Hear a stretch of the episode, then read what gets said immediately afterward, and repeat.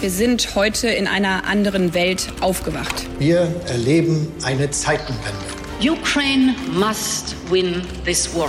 Gas ist von nun an ein knappes Gut. Weil Krise ist, halte ich an der Schuldenbremse fest. You'll never walk alone. Was verschweigen Sie uns eigentlich, Herr Bundeskanzler? Hauptstadt das Briefing mit Michael Brücker und Gordon Ripinski. Live von der Pioneer One. Freitag, 23. Juni 2023. Gordon Repinski, herzlich willkommen in deinem Hauptstadt-Podcast. Herzlich willkommen, Michael Brücker. Hallo, liebe Zuhörerinnen und Zuhörer. Heute anders als Michael Brücker es eigentlich immer will, werden wir nicht über die Ampel und ihr angebliches Versagen sprechen, sondern über die Union und die Frage, wo ist eigentlich unsere Opposition, richtig? Und ich bin auch froh darüber, dass wir über Offensichtlichkeiten nicht mehr groß reden müssen. Die Ampel versagt, weiß jeder, sagt jeder, müssen wir nicht nochmal analysieren. Also endlich mal die große, starke, souveräne Oppositionspartei analysieren. Und wer könnte das besser als Gordon Ripinski? Deine Meinung jetzt. Nee, ich bin einfach total verblüfft. Du weißt ja, ich bin ein äh, Freund der Union in meinem Herzen, äh, ein Mensch der Mitte. Wie alle Linke, wenn sie älter werden. Ein, ein Mensch der Mitte und ähm, finde es auch wichtig, dass es eine solide Oppositionspartei gibt, die äh, die Regierung noch besser macht, als sie äh, in dem Moment agiert. Und das fehlt mir einfach bei der Union. Ja, ich muss sagen, wie dämlich kann eine einzelne Parteienfamilie eigentlich sein? Die Ampel ist so schlecht in der Bewertung der Deutschen wie noch nie zuvor. Die Themen liegen alle auf der Straße. Wirtschaftskrise, Inflation, Energiechaos, Heizungsgesetze und die Ampel wirklich bietet so viele Angriffsflächen. Und was macht die Union? Sie eröffnet eine Kanzlerkandidatendebatte. Herzlichen Glückwunsch zu diesem strategischen Momentum.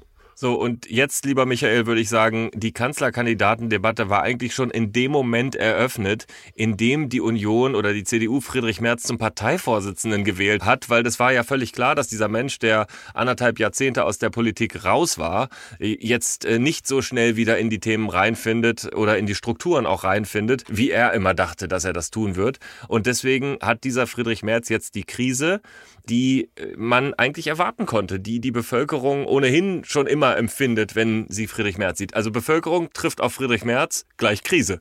Ähm, ich muss das abschichten und differenziert analysieren, damit wir der Wahrheit, dem Kern vom Kern, etwas näher kommen. Danke, also Gordon, bei Friedrich Merz ist es folgendermaßen, er ist natürlich nicht so ein konservativer, reaktionärer Hardliner, wie es deine Twitter-Freunde alle machen, aber er ist in weiten Teilen Deutschlands, und das gibt eine interne Umfrage in der CDU-Zentrale, die wirklich besorgniserregend ist, bei Frauen, bei jungen Leuten und bei Familien, wo die Eltern wählen, aber aufgrund ihrer Kinder ihn bitte nicht wählen sollen, ein echtes Problem. Manche würden sagen, Friedrich Merz ist in weiten Teilen dieser Bevölkerung als Kandidat irreparabel beschädigt. Also meine Damen und Herren, hat äh, mal bitte, ein gewisser Norbert bitte, Röttgen gesagt. Bitte hören Sie hier an dieser Stelle gut äh, zu. Friedrich Merz ist eigentlich ein sehr solider äh, CDU-Parteichef. Allerdings hat er ein Problem mit Frauen, Familien und jungen Menschen.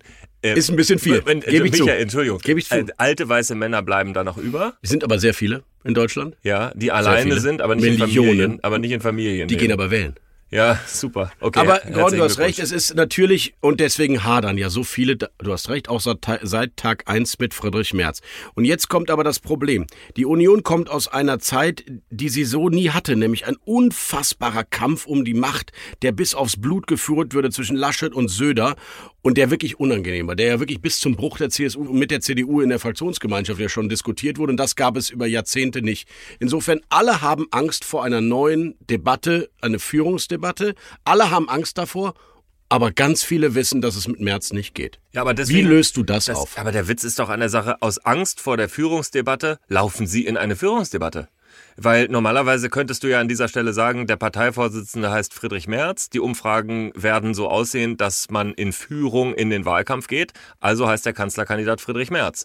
Zumal, äh, glaube ich, die Einigkeit bei der CDU da ist, dass man äh, das selber machen möchte und nicht äh, der CSU wirklich das Kanzleramt womöglich dann überlassen würde. Aber was ich so dramatisch finde, aber das werden wir gleich im Deep Dive auch natürlich nochmal genauer besprechen, ist, dass ich glaube, du läufst da in eine Situation hinein, wo man echt ein Risiko hat zu verlieren aus Unionssicht. Aber vielleicht werfen wir noch mal einen Blick auf die Aktualität, äh, auf den äh, Konvent der CDU, wo es ja um ein Grundsatzprogramm ging, um wirkliche Entwicklung und da aus meiner Sicht ja auch die Krise begann von Friedrich Merz, diese ganz akute jetzt. Ja, wir müssen noch einen Tag, du hast recht, wir müssen noch einen Tag äh, zuvor gehen. Da gab es einen kleinen Parteitag, gute Leitanträge aus meiner Sicht, ein wirklich starker bildungspolitischer Leitantrag, aber das Interview von Henrik Wüst, wo er auf eine Rückfrage sagt, ob er denn antreten würde, er stehe aktuell nicht zur Verfügung. Aktuell von ihm freigegeben in einem autorisierten Zeitungsinterview. Das heißt, er wollte das setzen. Gleichzeitig ausgerechnet in der FAZ ein Gastbeitrag. Nur die Mitte zählt. Mein Herz schlägt in der Mitte. Wir müssen mehr Merkel machen und weniger Merz, war die Botschaft. Das hat natürlich dem Friedrich Merz schon mal den Parteitag verhagelt. Und dann hat er beim Grundsatzkonvent noch Claudia Pechstein eingeladen, die überraschenderweise, was tatsächlich keiner wusste, mit einer Bundespolizeiuniform da reinkommt und plötzlich was von Abschiebung erzählt, wo sie aus meiner Sicht jetzt keine Migrationsexpertin ist. Aber wenn Menschen zu uns kommen und Asyl beantragen und ein Richter nach Prüfung aller Fakten zu dem Schluss kommt, dass der Antragsteller kein Recht hat, hier zu leben, dann versteht niemand, dass solche Menschen einfach hierbleiben dürfen.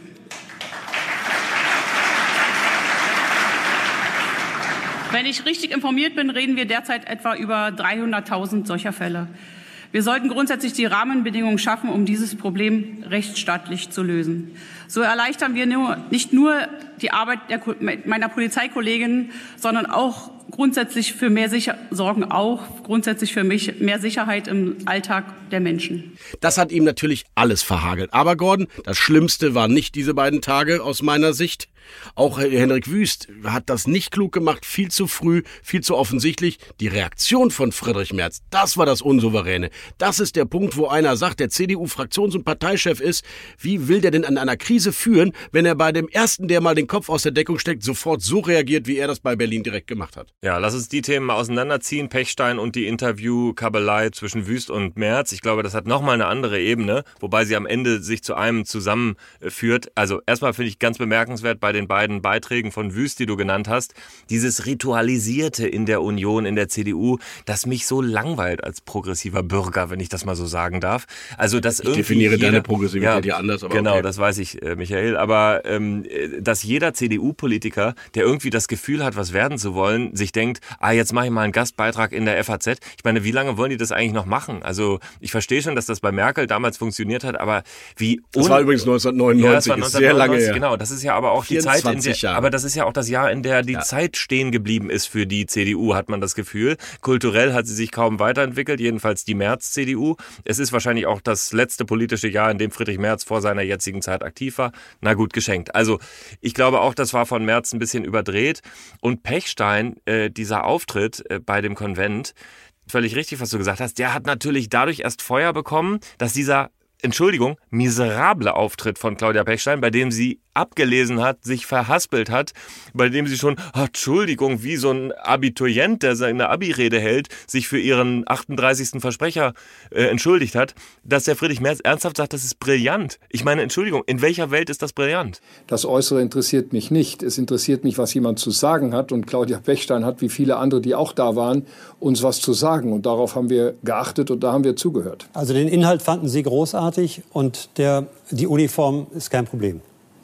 Also Herr Koll, Sie können doch an diesem Beispiel schon sehen, äh, über welche Äußerlichkeiten wir da diskutieren. Äh, der Inhalt interessiert mich und der war wirklich interessant und der hat uns auch ein Stück motiviert, in diese Richtung weiterzuarbeiten. Ja, also die Reaktion von Merz. Ich finde, man darf auch einen Gast, den man eingeladen hat, auf ein Konvent jetzt nicht danach öffentlich bashen und Absolut. niedermachen. Das geht hier auch um Respekt und Haltung. Aber brillant war das sicherlich nicht einverstanden. Nee. Punkt. Trotzdem ist die Debatte nicht Claudia Pechstein. Auch wenn Twitter heiß läuft über Claudia Pechstein, weil sie, weil Twitter immer dann heiß läuft, wenn sie eine Uniform sehen. Oh mein Gott. Die Debatte ist, Merz hat nicht die Souveränität, eine Debatte im Keim zu ersticken, die eigentlich es gar nicht geben dürfte. Der Mann ist Partei- und Fraktionschef der führenden Oppositionsparteien, liegt bei knapp 30 Prozent. Und trotzdem diskutieren alle darüber, ob er es werden kann. Aber Michael, ich, das glaube, ist es ist Geschichte. mehr. Ich glaube, es ist mehr.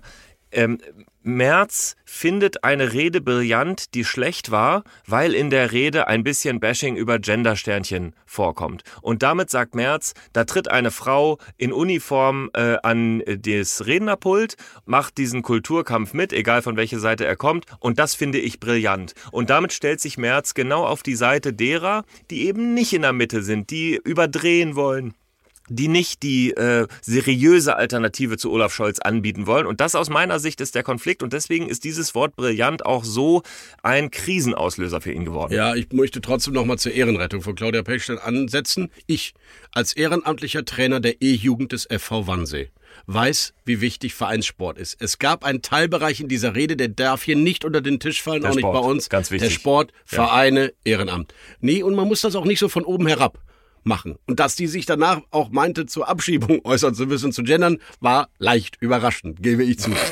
Trotzdem, Gordon, lass uns analysieren, Es ist, was... ich finde das schön, dass es dir auch eigentlich peinlich ist. Während du es verteidigst, ist es dir eigentlich peinlich. Gordon, das lass uns, bei dir. aber wollen wir tiefer einsteigen vielleicht? Trotzdem wollen wir tiefer einsteigen Bitte. oder an der Oberfläche bleiben? Lass uns in den Deep Dive und darüber diskutieren, Gordon, was wirklich dahinter los ist, hinter diesen Ereignissen dieser Woche. Weil aus meiner Sicht ist da ein fundamentaler Richtungsstreit in der Union nicht aufgelöst bisher. Und das möchte ich auch, weil ich weiß, dass du die ganze Woche gegraben hast in diesem Thema, dass du quasi dein Büro im Konrad-Adenauer-Haus bezogen hast. Im Keller des Adenauer Im. Keller des Adenauer Hauses. Insofern Da, hast wo du die Wärmepumpe läuft. Du bringst eine Menge äh, an Wissen mit und ich habe in diesem Podcast ja auch äh, die Rolle, dann die Informationen auch wieder einzuordnen und Sie, liebe Zuhörerinnen und Zuhörer, wieder auf den richtigen Weg äh, zu führen. Und ähm, das machen wir im Deep Dive. Ich freue mich drauf. Lieber Michael Brücker, bis gleich. Unsere weiteren Themen heute. Im Deep Dive geht es mal ausnahmsweise nur um die Union und die Strategie- und Richtungsdebatte, die da jetzt diese Woche richtig entflammt ist. Im Interview der Woche spricht unser grünen Watcher und Klimakorrespondent mit Umweltministerin Steffi Lemke von den Grünen über die Chancen von Klimapolitik in der Ampel. Bei What's Right geht es um den FDP-Verkehrsminister, den CDU-Bürgermeister in Berlin und vor allem um Gordon Repinskis Lieblingsthema, die Radwege. Bei What's Left sprechen wir über die Neuaufstellung der NRW-SPD, ein Thema, das ich auch zugunsten von Michael Brücker ausgesucht habe, der ja aus Köln kommt. Ein Satz zu, das beliebteste, kürzeste, weil schönste Interview in dieser Berliner Republik. Heute mit dem Politikberater, Kommunikationsexperten Frank Saarfeld. Kein Widerspruch eben vom Meckenheimer Michael Brücker, der sein Herz in Köln gelassen hat. Bei What's Next Rasmus Buchsteiner, unser Chefkorrespondent, über die Ideen der Union zur Reform des öffentlich-rechtlichen Rundfunks. An dieser Stelle blenden wir uns mit der Kurzversion dieses Hauptstadt-Podcasts aus, aber es geht natürlich noch weiter. Unseren Deep Dive, das Interview, die Rubriken hören Sie, wenn Sie dabei sind, wenn Sie Pioneer schon sind oder wenn Sie Pioneer werden wollen. Hauptstadt das Briefing als Newsletter oder als Podcast. Wir gehen auf Live-Tournee erst nach Hannover, dann wahrscheinlich nach Wiesbaden und München-Gladbach und wer weiß, was alles noch folgt.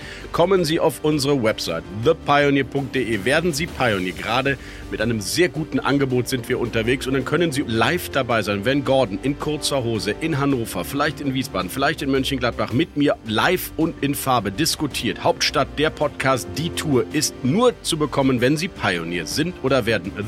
thepioneer.de. Da geht's am besten jetzt direkt hin. Also kommen Sie zu uns. Auf dieser Adresse finden Sie den Weg. Im Moment haben wir ein wunderbares Angebot. Drei Monate bekommen Sie für drei Euro.